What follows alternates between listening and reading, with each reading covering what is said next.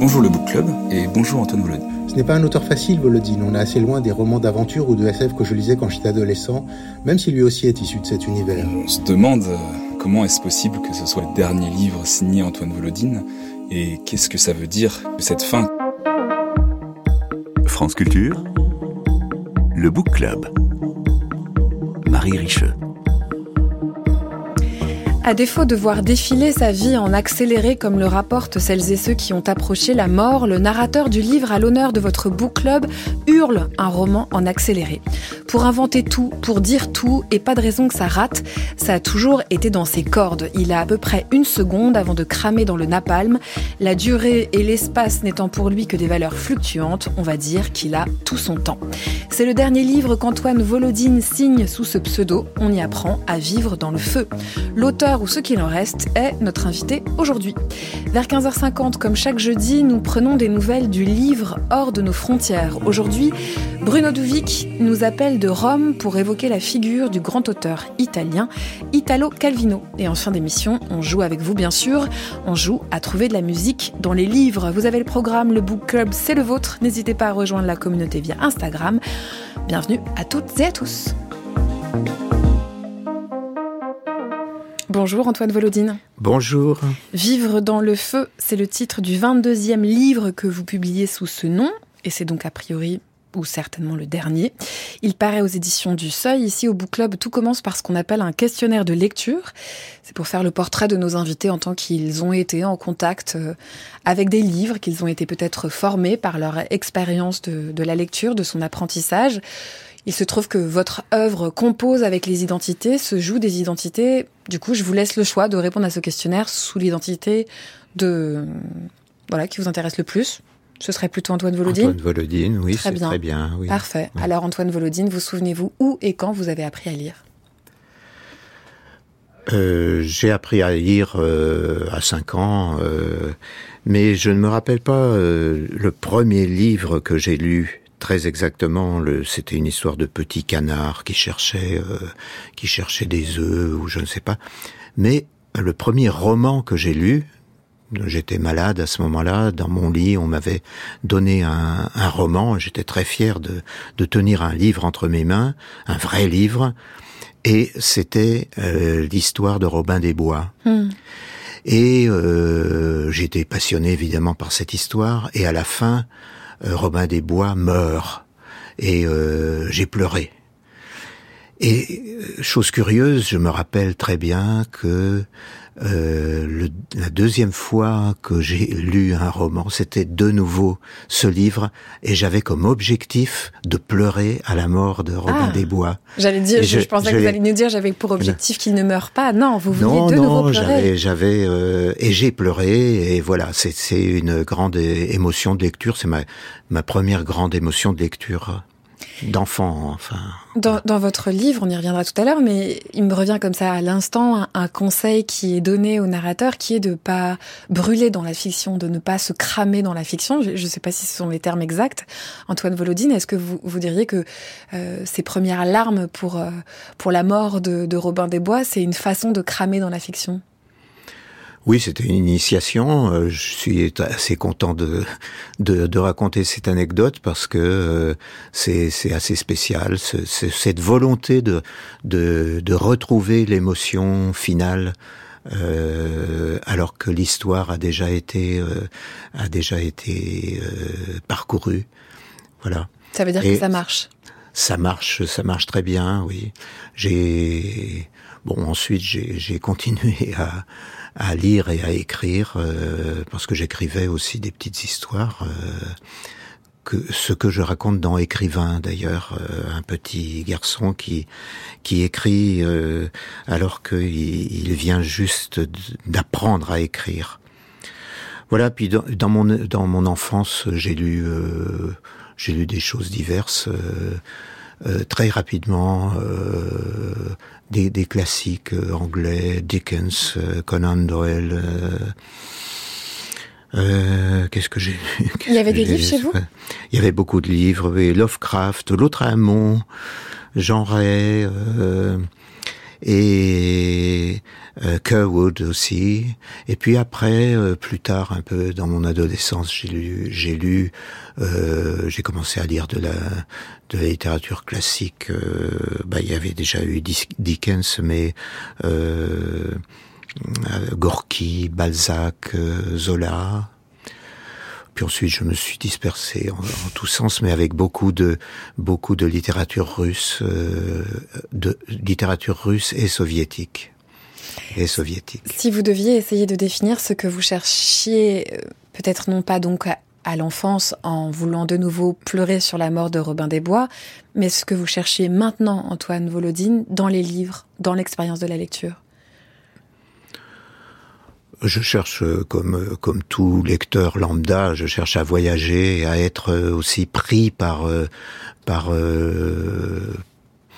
par cet aspect assez indéfinissable qu'est euh, le, le, le, tourbillon de, de, du style, la, la, force du style, euh, mêlé au sujet, bien sûr. Euh, donc je, je mais j'aime beaucoup lire euh, les histoires d'une manière générale. Je cherche à je, je, cherche à me transporter dans des histoires, qu'elles soient euh, toutes simples ou, ou compliqué par, euh, par l'intervention de l'imaginaire, oui.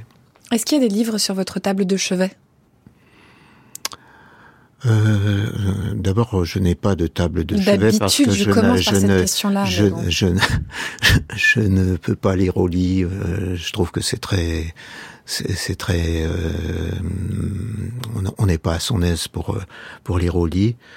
Euh, mais enfin, dans, sur ma table de chevet imaginaire, j'ai j'ai deux livres que je viens de que je viens de lire. D'une part, euh, un livre euh, d'Olivier Rollin euh, qui est Jusqu'à ce que mort s'en suive. Euh, et que j'aime pour son sujet, mais aussi parce que c'est une prose forte, une prose ample, une prose euh, classique, hugoléenne véritablement, et puis euh, un deuxième livre également qui, qui paraîtra en même temps euh, à cette rentrée, qui est l'autofictif d'Éric Chevillard, l'autofictif sans égard pour le lecteur sensible et qui est une prose extrêmement précise, ciselée, euh, cruel et comment dire euh, et, et, en plus très très drôle. Et donc à vous entendre Antoine Volodine, vous êtes très curieux de ce qui se publie là tout de suite au contemporain. C'est quelque chose qui vous intéresse? C'est-à-dire c'est des livres que des amis m'ont envoyés. Hmm. Voilà. Est-ce que vous avez l'impression ou l'intention d'avoir rendez-vous avec une œuvre ou avec un livre en particulier? Quelque chose dont vous savez que vous finirez par le lire? Euh, euh, pas vraiment. Là, je suis un peu déconcerté par votre euh, question. J'ai rendez-vous avec euh, la dernière œuvre monumentale du post-exotisme qui s'appelle Retour au goudron et sur laquelle je travaille depuis huit ou dix ans et qui est composé non pas comme un petit roman de, de, de 200 ou 300 pages, mais de, de quelques milliers de pages avec des photos, des, des rubriques régulières. Donc vous avez rendez-vous avec un de vos propres livres. C'est ça, un de qui sera signé d'un collectif, d'un collectif, puisque j'utilise pas mal de d'hétéronymes. Et là, ce sera euh, pour terminer. Euh, l'édifice post-exotique, euh, ça sera un, une sorte de, de, de monument collectif euh, sans signature autre que celle du collectif qui s'appelle Infernus Johannes. Est-ce que vous avez en tête, Antoine Volodine, une image où vous êtes en train de lire? Une photographie où vous avez un livre à la main? Quel, Tous les âges confondus Quelques images d'aéroport se présentent à moi, euh, d'attente. Des images d'attente. On va aller vers votre dernier livre, Vivre dans le feu aux éditions du Seuil, juste après ça.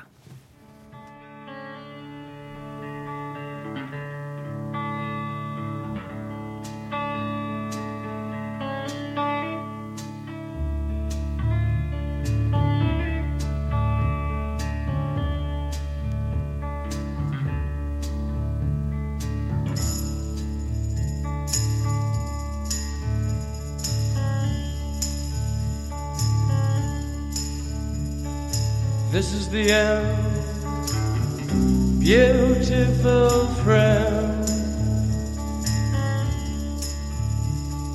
This is the end, my only friend, the end of our elaborate plans, the end of everything that stands, the end, no safety or surprise, the end. I'll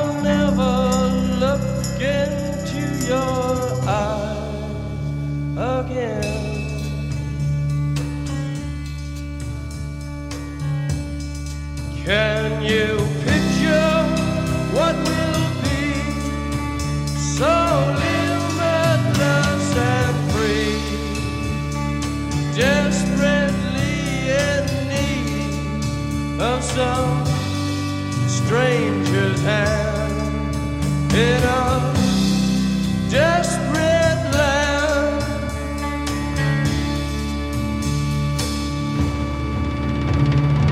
France Culture, le Book Club, Marie Richeux.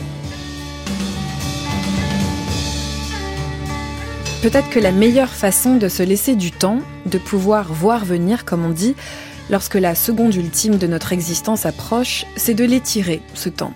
Et quelle meilleure manière d'étirer le temps qu'en racontant des histoires C'est ce que fait d'abord en croyant devoir se précipiter le narrateur de votre dernier roman, écrit sous le pseudonyme Antoine Volodine. Une bombe au napalm menace assurément de le cramer tout entier.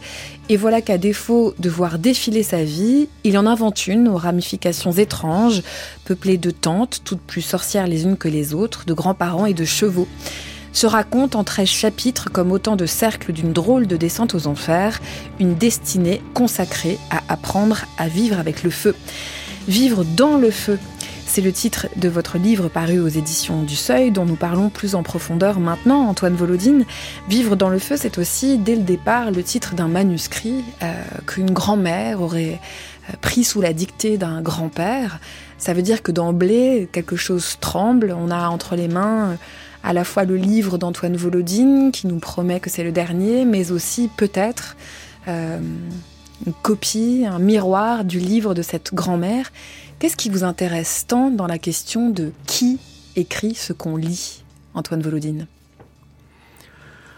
Oui, pour simplifier, euh, effectivement, dans le premier chapitre, le deuxième chapitre, euh, c'est une grand-mère qui présente à, au soldat Sam, au jeune Sam, le livre, euh, le manuscrit qu'elle a pris sous la dictée du, du grand du grand-père qui était dans le feu et elle lui et surtout elle lui demande son avis sur euh, sur ce qu'il euh, en a pensé. Elle, elle, elle lui soumet et elle lui demande de, de le lire rapidement et, et, de donner son avis. Et, et Sam n'est absolument pas capable de donner un avis. C'est pas du tout un critique littéraire. Il est très embêté et euh, c'est un peu l'attitude que j'ai moi par rapport à à peu près tous les livres, c'est que j'ai du mal à les analyser et je, je peux dire souvent euh, j'aime ou je n'aime pas, mais euh, aller en profondeur, ça c'est aller en profondeur, je veux dire euh, analyser en profondeur les raisons pour lesquelles un livre est excellent ou, ou médiocre, euh, c'est de l'ordre de de l'analyse littéraire que que que je ne pratique pas, voilà. Et pour autant, on a quand même l'impression que, alors si c'est pas de l'analyse littéraire ou de la critique, la question de qui écrit est une question qui vous intéresse, qui vous amuse, Antoine Volodine, puisque tout de suite ah. vous la mettez en jeu. Oui, je la, oui, mais sans euh, sans en faire quelque chose de théorique ou un jeu euh, euh, postmoderne ou je, quelque chose comme ça. C'est ce qui m'intéresse, c'est de de mettre en scène dans ce, dans ce que j'écris plusieurs voix, des voix. Alors qui écrit ou plus exactement qui parle mm. change au cours de, de l'œuvre et là dans dans ce livre qui écrit euh, en dehors du grand-père Yacoub qui, qui a écrit Vivre dans le feu, c'est qui parle Vivre dans le feu, et c'est le, le jeune Sam, le soldat, le brave soldat Sam, qui, qui écrit. Euh, ce qui, ce qui m'intéresse, c'est de, c'est euh, les, les, variations euh, de, de voix et, et, la possibilité de faire apparaître dans, dans la, dans la durée, hein, sur des décennies, plusieurs voix d'auteurs euh, sans, sans des voix véritablement. Hein. C'est pas c'est pas tellement une réflexion sur l'écriture, mm. c'est plutôt une, une, réflexion sur sur la voix, sur sur l'authenticité de, de la parole. Oui, c'est-à-dire que ça mm. pourrait paraître paradoxal pour quelqu'un qui emprunte justement plusieurs identités, qui se promène d'un nom à l'autre pour publier des livres, Antoine Volodine, mais souvent vous parlez d'authenticité, c'est-à-dire que précisément en changeant de nom, c'est une manière d'être au plus près de quelque chose qui sonnerait juste. Oui, quand quand l'hétéronyme, quand, quand l'auteur d'un livre post-exotique n'est pas Volodine, quand c'est euh, Luz Bassman ou quand c'est euh, Manuel Adreguer, la voix a une authenticité très différente de celle de, de Volodine. Et c'est c'est un grand plaisir aussi de, de, de plonger dans euh, dans une dans une autre voie. C'est peut-être euh, pour ça que dans, dans dans ce livre, comme dans d'autres livres, euh, il est fait allusion au chant diphonique où la chanteuse ou le chanteur d'ailleurs chante avec deux voix différentes. Les personnes euh, qu'évoque euh, le jeune soldat Sam, euh, qui sont comme ça à chaque fois comme des apparitions à chaque chapitre, il les convoque.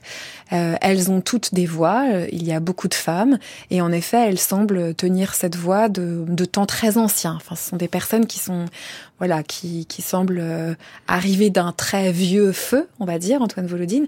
Ce qu'on peut peut-être aussi dire pour continuer de présenter ce jeune soldat Sam, c'est que si ce grand-père était dans le feu, lui aussi est destiné à l'être, on pourrait dire ça comme ça On pourrait dire qu'il a toute une existence pour apprendre à vivre dans le feu Oui, alors tout au cours du livre, les, ces, ces femmes assez étranges qui sont sorcières, qui sont oiseaux, qui sont euh, euh, qui sont des femmes euh, assez désinvoltes par rapport au destin, elles ont pour mission dans ce livre de lui apprendre à vivre dans le feu, de l'accoutumer à, la, à, son destin qui est de d'entrer dans le feu et de continuer dans le feu à exister. Et elle, euh, elle lui donne donc des leçons de feu. Alors c'est plus ou moins réussi parce que parce que Sam n'est pas un, un, très bon élève. Il est. Mais pourtant, tout le monde juge qu'il a des bonnes capacités. Oui, il a des, il a des capacités, mais ses tantes voudraient, voudraient autre chose de lui, sans doute. Et, et, euh, et d'ailleurs, sa première leçon de feu véritable, où il entre dans le feu, ou euh, qui, est, qui est donné par un oncle et pas par euh, une une tante. Elle, euh, sa première leçon de feu, c'est rester immobile, assis dans dans le feu, sans bouger, en attendant qu'on lui dise de sortir. Et l'oncle qui est Sloutov, l'oncle Sloutov, euh, malheureusement, c'est des choses qui arrivent. Il est attaqué par un oiseau de feu euh, pendant la séance et euh, le pauvre Sam se retrouve tout seul et doit se débrouiller vraiment tout seul pour pour s'en sortir. Donc il a quand même des capacités, mais pour l'oncle Soutov, c'est terminé. Comme d'ailleurs son nom l'indique, puisque Slut veut dire la fin en suédois. Justement, c'est un roman qui joue beaucoup avec l'idée de la fin, de la fin qui approche, de la fin qui est imminente, de ce qu'on peut retenir du temps et ou de la vie. Antoine Volodine, quand on voit ou quand on imagine la fin toute proche, qu'est-ce que ça crée dans l'écriture ou qu'est-ce que vous avez voulu euh, peut-être engendrer avec cette idée que la menace est là? Oui, la menace est là et il y a une tension permanente puisque euh, euh, cet apprentissage au feu, c'est en fait euh, l'annonce de la fin imminente. Et euh, vous avez parlé d'étirer, Mm. euh, d'étirer la durée. Alors dans ce, dans, dans ce livre, le- la durée qui est, qui est une microseconde s'étire pendant tout le livre et euh, les, les flammes sont présentes. Le- L'idée du feu, euh, l'idée du feu est présente et pas seulement par les flammes, mais également par la bizarrerie de ce que rencontre euh, Sam. Euh, être dans le feu, c'est aussi, euh, c'est aussi affronter le bizarre. Et donc dans, dans plusieurs épisodes de ce de ce roman, Sam affronte le bizarre et euh, mm, s'enflamme. Ça peut être ça peut être un, un bizarre marqué par le l'espace noir, euh, de de longs longs passages dans dans l'obscurité. Euh, Dans la matière, presque. on ne euh, sait pas exactement oui. d'ailleurs où est-ce qu'il est, mais il y a des moments qui peuvent être euh, très animés par le feu, peut-être du côté de la lumière ou de l'extravagance, et puis des moments où tout est un peu plus brûlé, tout est un peu plus sombre. Antoine Volodine, on va venir dans un instant grâce à un de nos auditeurs, euh, peut-être sur le motif plus précis de la flamme, mais je voudrais juste m'attarder sur ce que vous dites du, du temps, de son étirement. Je disais en introduction que la meilleure manière de, de retenir le temps ou de, ou de ne pas sombrer dans la fin, c'est de raconter une dernière histoire, un peu comme Sherazade, de reporter, reporter, reporter la mort. Euh, c'est un livre qui commence en pensant qu'il faut se précipiter et qui se termine sur l'idée que finalement on a plus de temps qu'on le croyait. Et tout au long de ce texte, Antoine Volodine, vous ne cessez d'écrire que l'âge, le temps qui a passé, euh, ce qui est censé être derrière nous, tout ça c'est très très très fluctuant, quoi. Ce sont pas des valeurs très sûres.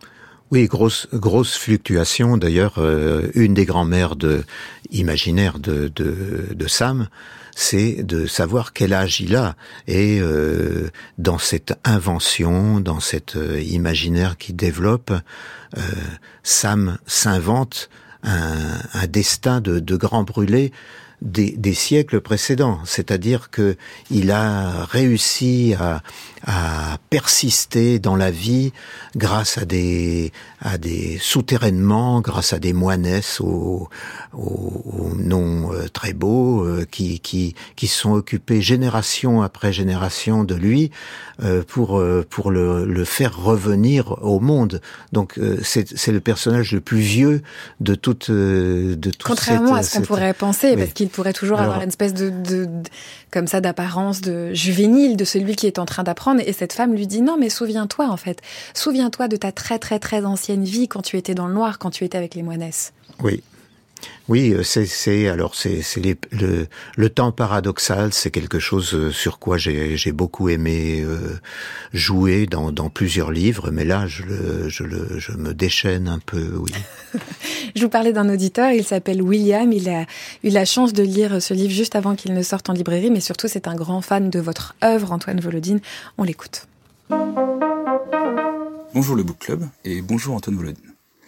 J'ai lu Vivre dans le feu et comme à chacune de mes plongées euh, post-exotiques, j'en suis ressorti euh, à la fois ébloui et étourdi. On sent une véritable urgence dans le bouquin, un plaisir de la narration, de, l'invention, de l'imaginaire. Je me suis retrouvé projeté dans des scènes que jamais je n'aurais pu imaginer. Un tourbillon de scénettes qui, qui apparaissent et qui disparaissent aussi vite qu'une flamme, mais qui laissent autant de traces qu'une brûlure.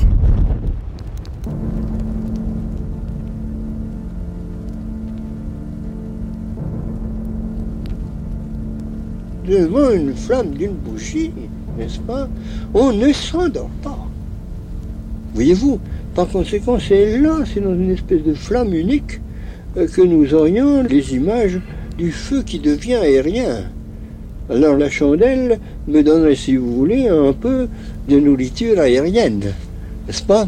Et alors par conséquent, c'est donc une rêverie qui va penser, c'est une rêverie qui va s'ouvrir à la poésie, et elle va à l'encontre de rêverie ordinaire. Ne reste pas en bordure du feu. Dirige-toi vers le cœur du feu et n'en bouge plus. Au cœur des flammes noires, fais comme si tout était normal. Oublie les flammes. Oublie que le feu s'exprime avec des flammes. Nier le feu est une sottise. Contente-toi de nier les flammes. Introduis-toi dans l'éternité entre deux flammes. Maintiens-toi là-dedans, sans craindre pour l'avenir. Antoine Volodine, on entendait la voix de Gaston Bachelard dans une archive et juste avant celle de notre auditeur William évoquer ce motif de la flamme et puis là euh, quelques instructions en vrac données euh, au jeune Sam pour euh, vivre dans le feu, c'est le titre de votre roman. À quoi ça vous sert ce motif de la flamme? On entendait William dire que certains des chapitres, certaines des visions lui ont fait cet effet-là, euh, de l'apparition soudaine de la chaleur et de sa disparition.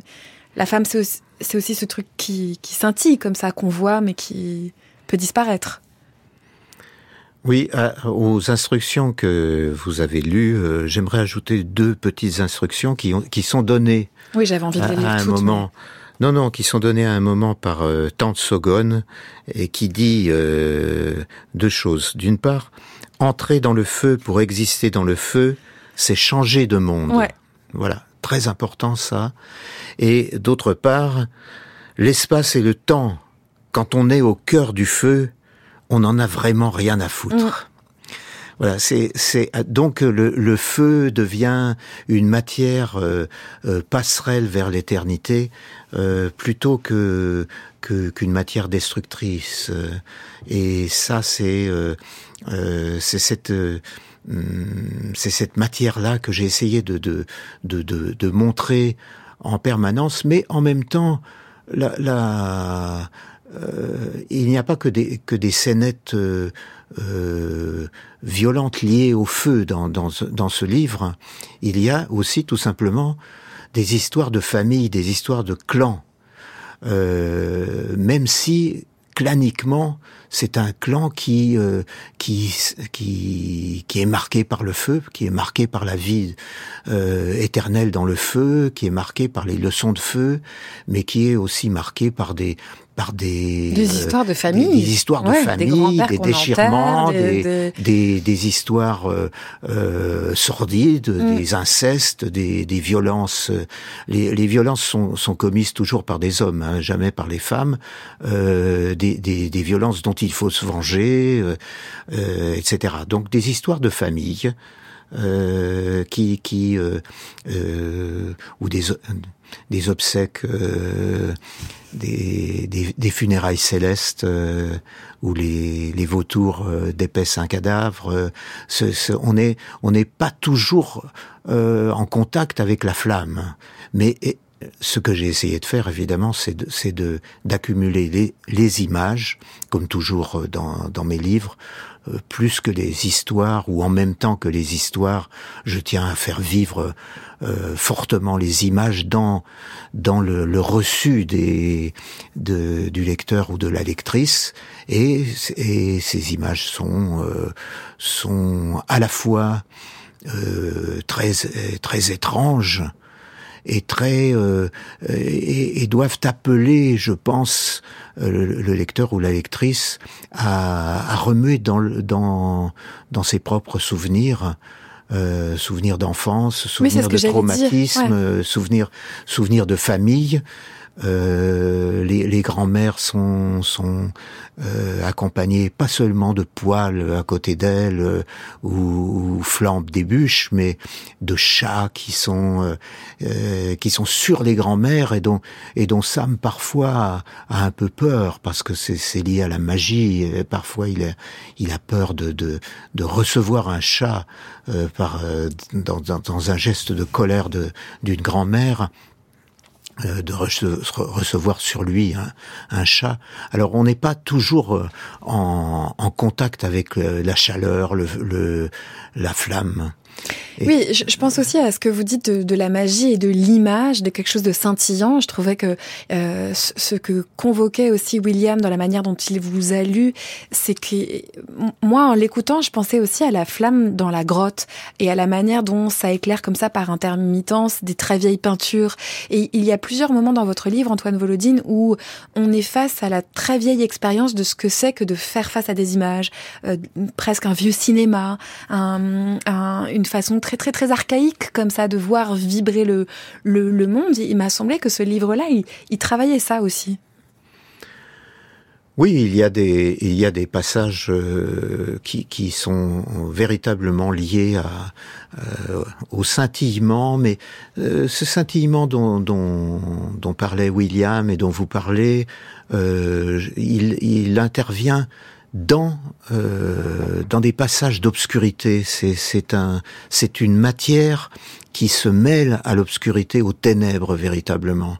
C'est c'est comme euh, c'est comme dans les rêves, euh, tout est paradoxal et euh, la la lumière. euh, la lumière est très est très très vive souvent dans, dans ces images puisqu'il y a beaucoup de de, de passages euh, à l'air libre dans la dans la steppe dans Avec une des steppe chevaux, avec, avec des, des- chevaux des euh, des grandes chevauchées euh, euh, dans le euh, sous le sous le ciel véritablement dans les hauts plateaux euh, ça peut faire penser à la Mongolie euh, que que qui était déjà euh, évoqué dans dans euh, des anges mineurs par exemple. Bon et, et cette cette lumière euh, s'oppose effectivement à, d'autres euh, à d'autres moments euh, plus plus hermétiques, plus oniriques, plus euh, euh, plus cadrés sur des sur des des images.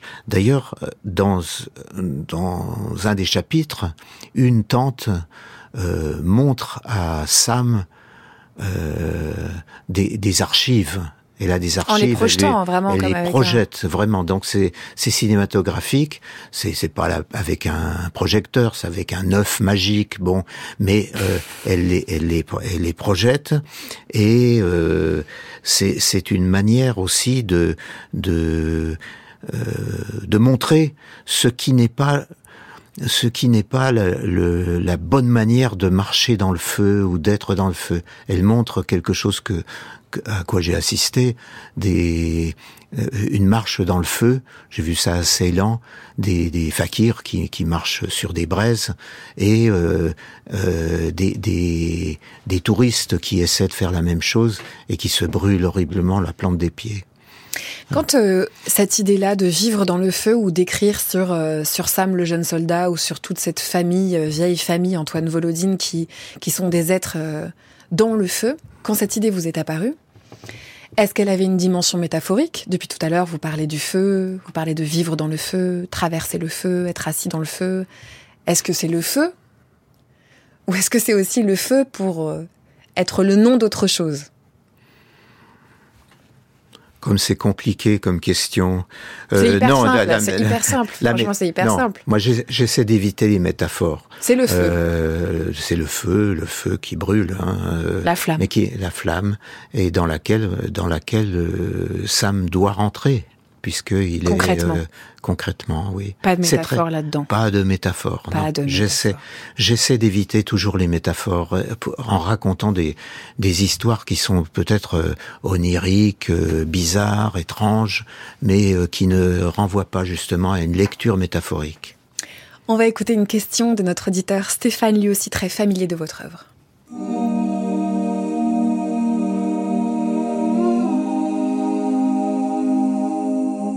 J'ai commencé à lire Volodine avec Le nom des singes, et j'ai lu depuis la quasi-totalité de ses livres sous ce nom ou d'autres. Il occupe une place démesurée dans ma bibliothèque, à égalité avec Robert Pinget et Charles Bukowski. Et comme les deux autres, il occupe une place démesurée dans mon cœur aussi. Ce n'est pas un auteur facile, Volodine, on est assez loin des romans d'aventure ou de SF que je lisais quand j'étais adolescent, même si lui aussi est issu de cet univers. Si je dois recommander un livre par lequel commencer, j'évoque toujours Bardot or not Bardot. Je crois que c'est une bonne façon d'entrer en contact avec l'univers post-exotique, d'être séduit par la langue extraordinaire de Volodine.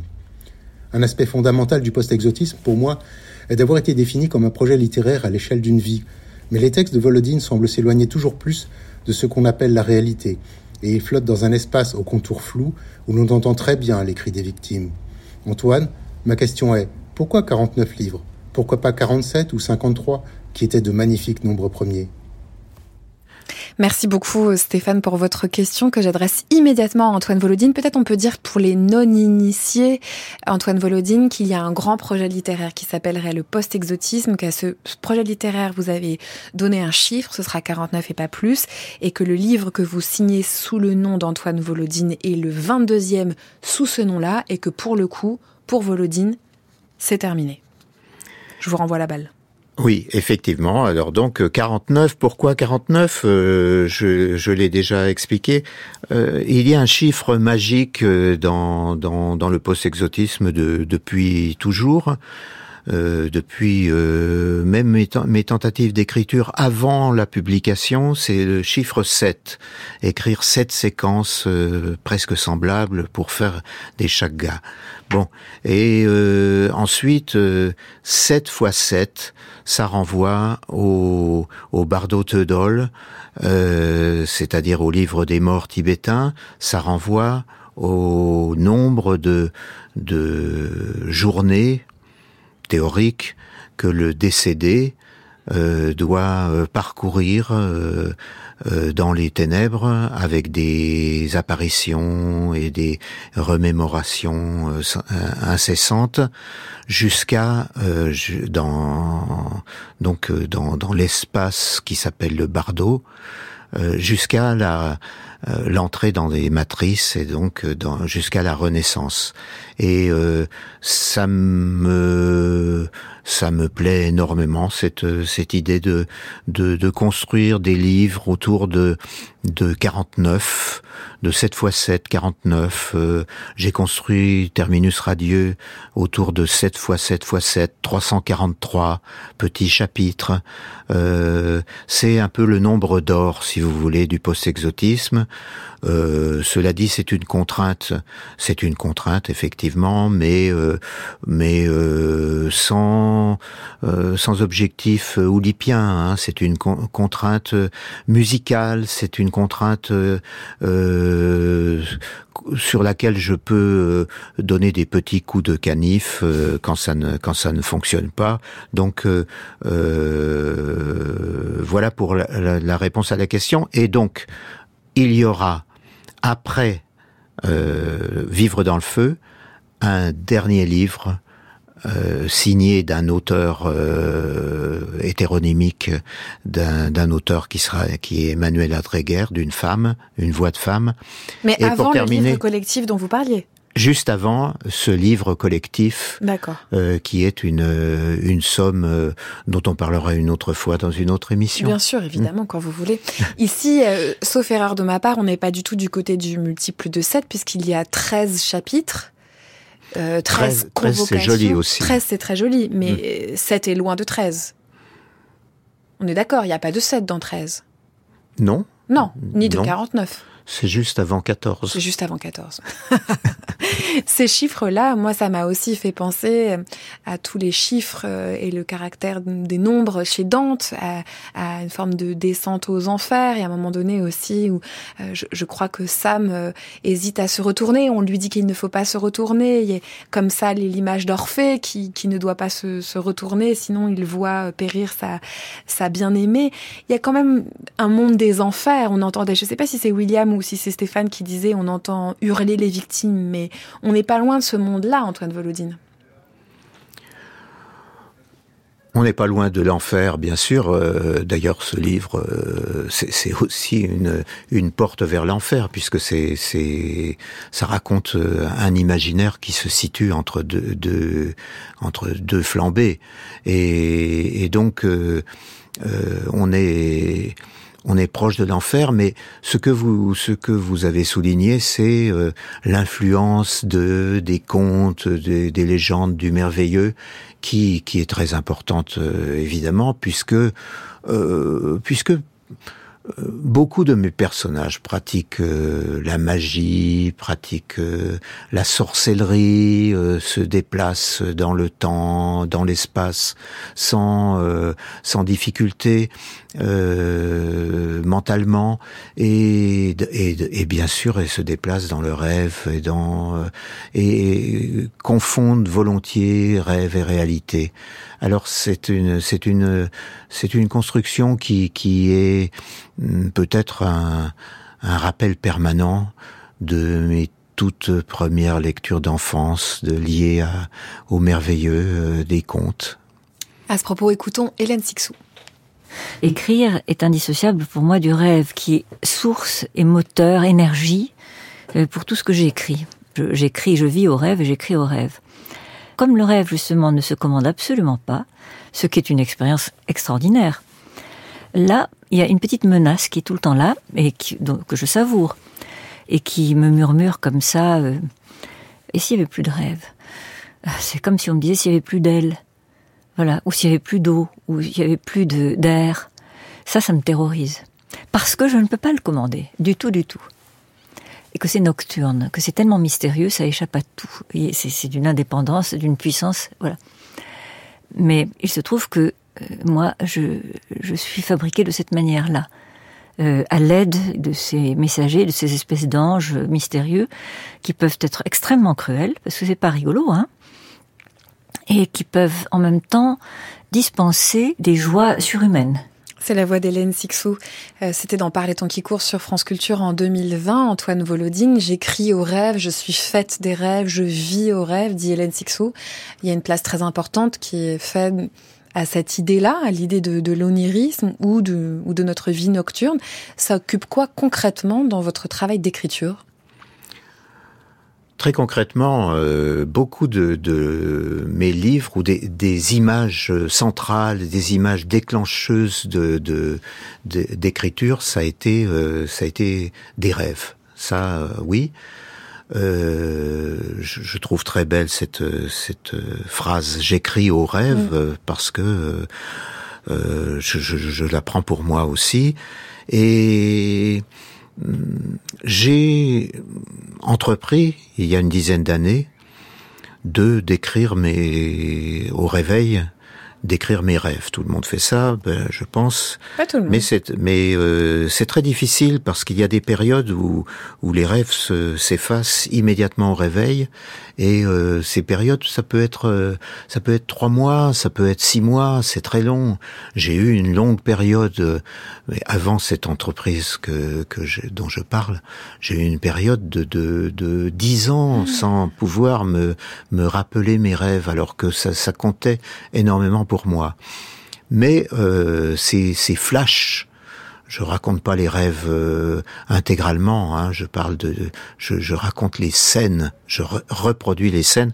Je, je les introduis dans euh, Retour au goudron, donc le, le dernier opus euh, de Infernus Johannes, cette, cette somme et euh, il y a plusieurs milliers de, de rêves qui ont été collectés et qui euh, qui vont donc être euh, être mis en public, euh, ce que ce qui est un peu euh, comment dire euh, risqué parce que c'est une sorte de de d'aveu de faiblesse de de, de, de mettre en mettre en public ses rêves, c'est c'est euh, il y a quelque chose d'obscène dans dans dans le processus.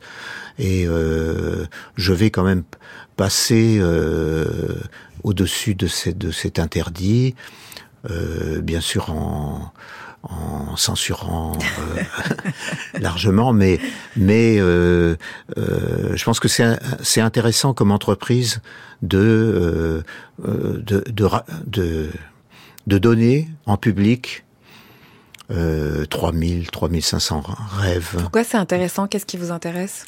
C'est intéressant parce que ça, ça là c'est pour les critiques littéraires psychanalytiques de de plus tard quand quand l'œuvre sera terminée.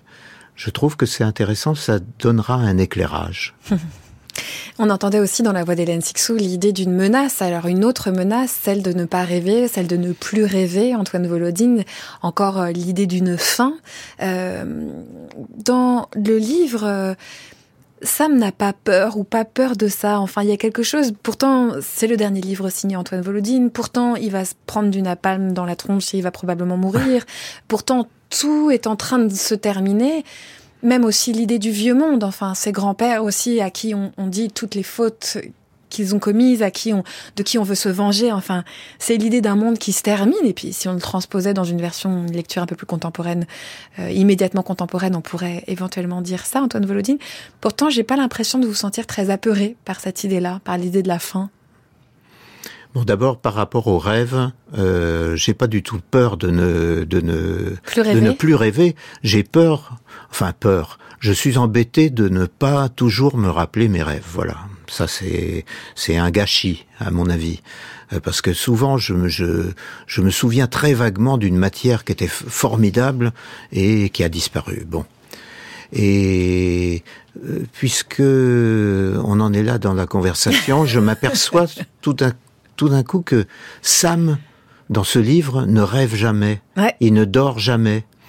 Il est, euh, il est toujours éveillé Mm. avec euh, avec ses tantes, euh, sur ses chevaux, euh, dans ses amours. euh, il est toujours éveillé. Jamais, jamais le le sommeil ne vient. Et lorsque quelque chose comme un véritable euh, rêve prolongé euh, survient, euh, ses tantes lui disent tu es en mode onirique. On est entré en mode onirique, mais il est éveillé Il en est mode actif, euh, ouais. euh, onirique. Voilà. Mais est-ce que c'est pas justement pour euh, insister sur, sur la question de la fin qui est là, la fin qui approche, la fin qui menace, euh, Antoine Volodine? Est-ce que c'est pas le- l'extra-lucidité, justement, cette façon d'être très très éveillé avant d'exploser?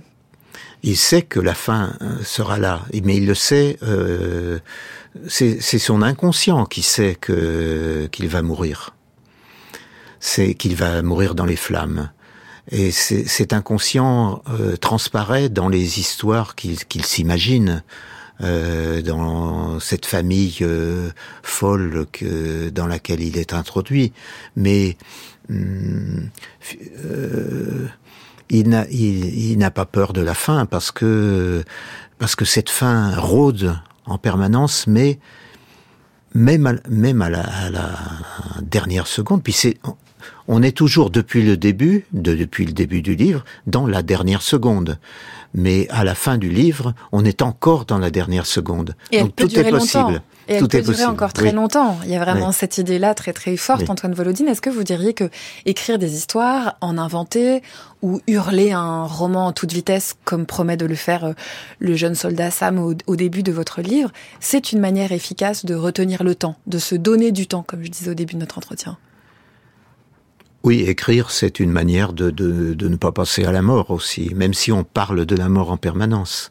Mais c'est aussi une manière de, de, de poser quelque chose de, de, de fort, de puissant, de, de euh, c'est un exorcisme contre la mort, contre, contre la disparition. Et voilà, écrire est, est ce geste, ce geste euh, extrêmement agréable pour moi, euh, qui, qui nie la mort. Alors ça veut dire que vous n'êtes pas chagriné de signer pour la dernière fois un livre euh, du nom d'Antoine Volodine Ce n'est la mort de rien ni la disparition de rien Non, parce que euh, ce n'est pas le, c'est, c'est une, une des dernières briques de cette construction post-exotique.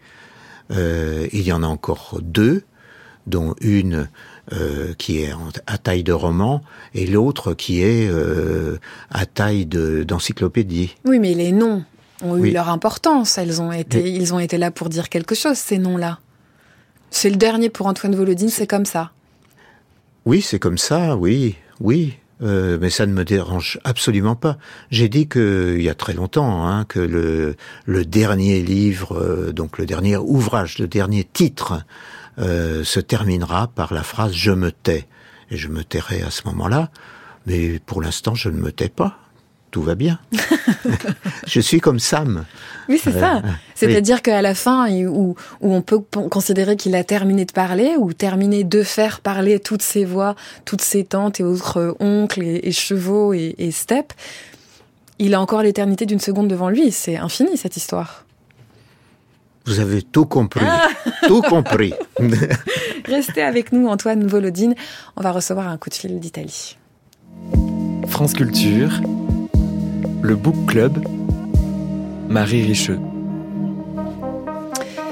Parce que tous les jeudis dans le Book Club, nous prenons des nouvelles du livre euh, hors de nos frontières. Nous partons à l'étranger retrouver l'un des correspondants de Radio France. Aujourd'hui, Bruno Duvic nous raconte la vie des livres et de la littérature, mais en Italie. C'est l'Italie qui fête l'un de ses grands auteurs du XXe siècle cette année, c'est-à-dire Italo Calvino. Bonjour Bruno Bonjour Marie. et bonne année.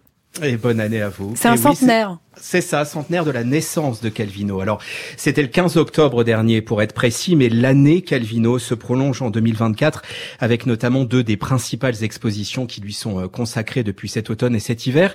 Mais je voudrais partir, pardon, d'un détail très personnel. Lorsque je suis arrivé en famille l'été dernier ici à Rome, au programme de lecture de mes deux enfants dans deux classes différentes au collège, il y avait, devinez quoi, Calvino. Ça nous dit à quel point il est aujourd'hui un classique. La vertu de ces années universitaires et de ces années anniversaires, plutôt parfois un peu institutionnelles, c'est de nous faire découvrir ou redécouvrir des grands classiques. Alors j'ai interrogé Ilaria Vezzani, qui est professeur agrégé de littérature italienne et qui enseigne au lycée français de Rome. Je lui ai posé la question de base par quelle porte entrer dans l'œuvre de Calvino? Je m'attendais à ce qu'elle réponde le baron Perché, le vicomte pourfendu. Ce qui est bien, c'est qu'elle m'a surpris. L'œuvre de Calvin est tellement riche et il a vraiment abordé tous les thèmes que je pourrais dire qu'il y a un livre pour tout le monde. Mais de fait, il y a un livre magnifique où le, héros est un enfant et c'est, à mon avis, le, le- le livre le plus important sur la résistance italienne et c'est Le Sentier des nids d'araignée, où c'est l'histoire d'un jeune, encore adolescent, qui découvre le monde des adultes, qui découvre l'histoire, qui entre dans l'histoire. C'est un peu un roman de formation. Et c'est un regard très intéressant porté sur, sur l'enfant. Donc on vous, on vous conseille pour commencer Le Sentier des Nids d'araignées. C'est le premier roman de Calvino, on est en 1947. Oui, et ça m'a donné envie de m'intéresser d'un peu plus près au Calvino partisan, résistant. Euh, cet aspect de sa vie est peut-être un peu moins connu en France. Calvino est né à Cuba, où travaillaient ses parents, mais ensuite il a passé son enfance près de la frontière française, en Ligurie, la région de Gênes et San Remo. Et quand en 1943, l'occupant allemand fonde la République de Salo, avec Mussolini à sa tête, Calvino d'abord se cache, puis en 44, il entre dans la résistance. Alors il est évidemment question de ces mois de clandestinité dans l'expo euh, Calvino en ce moment à Rome. Quelle importance cette période a-t-elle eu dans sa formation?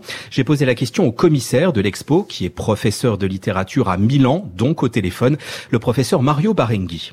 Ha un ruolo assolutamente fondamentale perché Calvino è un giovane Elle a un rôle fondamental. potere, Parce que Calvino est un jeune bourgeois qui a toujours vécu dans un milieu protecteur, comme un jeune intellectuel qui ne connaît pas le monde. Et a soudain, il se met à partager des conditions de vie, par ailleurs difficiles, avec des jeunes de milieux populaires qui ne sont pas cultivés. e però Mais il mène une bataille commune au nom d'un sens élémentaire de la justice que tous partagent. Può essere condiviso da tutti. Et suivra un engagement au Parti communiste pour euh, Calvino pour une dizaine d'années jusqu'à l'invasion de la Hongrie par l'Union soviétique, Bruno. Oui, et selon la, la professeure de littérature euh, du lycée euh, de Rome, Ilaria Vezzani, cela fait de Calvino un auteur typique de l'après-guerre en Italie. Au lendemain de la Deuxième Guerre mondiale, c'est clair que la plupart des auteurs étaient des auteurs engagés. C'est-à-dire que nous avons vraiment une littérature où les, euh, les récits étaient des témoignages ou alors visaient à dénoncer la réalité italienne, la réalité du fascisme et surtout de tout ce qui est resté du fascisme au lendemain de la Deuxième Guerre mondiale en Italie. Donc on peut dire que nous avons vraiment une littérature très engagée et Calvino faisait partie des, non seulement il était écrivain, mais il écrivait aussi comme journaliste dans le Corriere della Sera. Il faut transmettre ce questionnement de Calvino sur le monde et les écoles ont épousé des projets euh, qui étaient dédiés justement à l'écrivain euh, cette année. Oui, voilà, en fait, le questionnement de Calvino, on peut dire qu'il a été transmis à l'occasion de cet anniversaire en Italie. Ah oui, le centenaire s'est traduit par des rééditions, de longs articles dans les pages littéraires des journaux, des rendez-vous dans les clubs de lecture, les écoles, les plus petites communes, et puis de Herculanum au sud de l'Italie jusqu'à Parme au nord, quelques expositions marquantes. Celle de Gênes sur le Calvino fabuliste se prolonge jusqu'en avril, et celle de Rome aux écuries du Quirinal, s'il vous plaît, la présidence de la République, c'est jusqu'en février. C'est sa vie qui est retracée très en détail avec archives et œuvres d'artistes contemporains. Vous allez nous donner super envie d'aller vous rejoindre en Italie, Bruno Douvic, mais vous vouliez vous terminer avec un extrait d'interview. Oui, c'est la définition d'un classique à la fois actuel et d'une autre époque. À l'occasion de ce centenaire, a circulé de nouveau sur les réseaux sociaux une interview accordée à la RAI en 1981 et elle montre à quel point Calvino est d'une autre époque, avant l'ère de la communication et de l'intelligence artificielle. Alors, la qualité sonore est médiocre. Je vais vous résumer ce qui se passe. On lui demande ses conseils pour l'homme de l'an 2000, qui est l'horizon un peu effrayant euh, au début des années 80. Et la réponse de Calvino, qu'il prend le temps de développer lentement Autre époque, avec son air d'écureuil insomniaque. Cette réponse tient en quatre points. Se souvenir que tout peut disparaître du jour au lendemain, bon d'accord. Combattre l'abstraction du langage avec des mots toujours plus précis, ça rappelle la phrase attribuée à Camus, mal nommer les choses c'est ajouter au malheur du monde. Et puis deux autres points, faire des calculs compliqués à la main et apprendre des poésies par cœur à tous les âges de la vie. Ça fait un peu comme une liste, euh, je sais pas, de, de, de bonnes résolutions pour 2024. Mais Bruno, je trouve non ça pas mal, C'est pas absolument. mal. Allez, Bon, on prend ça. Merci beaucoup. On peut vous réécouter Lecture sans frontières sur franceculture.fr et j'en profite pour inviter nos auditrices et auditeurs à réécouter le book club qu'on avait consacré à la correspondance de Calvino, publié aux éditions Gallimard. À bientôt Bruno.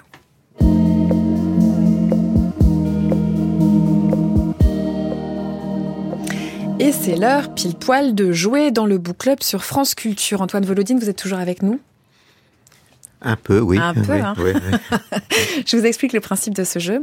Il est question de chercher de la musique dans les livres. Voilà. Et on se fait aider de nos, de nos auditeurs et de nos auditrices. Aujourd'hui, c'est Zaya qui nous a envoyé un extrait du boléro, euh, non, du livre Ravel, signé Jean Echenoz, paru en 2006 aux éditions de Minuit. À chaque fois, l'idée, c'est de trouver l'évocation d'un air musical dans des pages de littérature. Il nous les envoie nos auditeurs et auditrices, ou bien via le book club, le bookclub@radiofrance.com, ou bien via le compte Instagram. Et moi, je lis tous les jours un extrait du texte à l'antenne pour écouter la musique. Ça vous dit? On y va? Je vais lire Ravel. Oui, ah, très bonne idée. Très beau livre.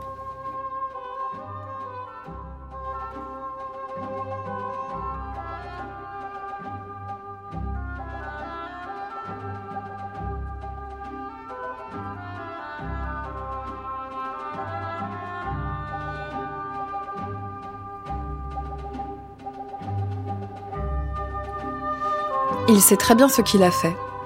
Il n'y a pas de forme à proprement parler, pas de développement ni de modulation, juste du rythme et de l'arrangement. Bref, c'est une chose qui s'auto-détruit, une partition sans musique, une fabrique orchestrale sans objet, un suicide dont l'arme est le seul élargissement du son. Phrase ressassée, chose sans espoir et dont on ne peut rien attendre. Voilà au moins, dit-il, un morceau que les orchestres du dimanche n'auront pas le front d'inscrire à leur programme. Mais tout cela n'a pas d'importance.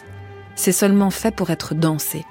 Ce seront la chorégraphie, la lumière et le décor qui feront supporter les redites de cette phrase. Après qu'il a fini, un jour qu'il passe avec son frère près de la fabrique du Vésinet, tu vois, lui dit Ravel, c'est là, l'usine du boléro. Or, ça ne se passe pas du tout comme prévu. La première fois que c'est dansé, ça déconcerte un peu, mais ça marche. Mais c'est ensuite au concert que ça marche terriblement. Ça marche extraordinairement. Cet objet sans espoir connaît un triomphe qui stupéfie tout le monde, à commencer par son auteur. Il est vrai qu'à la fin d'une des premières exécutions, une vieille dame dans la salle crie au fou. Mais Ravel hoche la tête. En voilà au moins une qui a compris, dit-il, juste à son frère. De cette réussite, il finirait par s'inquiéter qu'un projet si pessimiste recueille un accueil populaire, bientôt universel et pour longtemps, au point de devenir un des refrains du monde, il y a de quoi se poser des questions. Mais surtout, de mettre les choses au point. À ceux qui s'aventurent à lui demander ce qu'il tient pour son chef-d'œuvre, c'est le boléro, voyons, répond-il aussitôt. Malheureusement, il est vide de musique.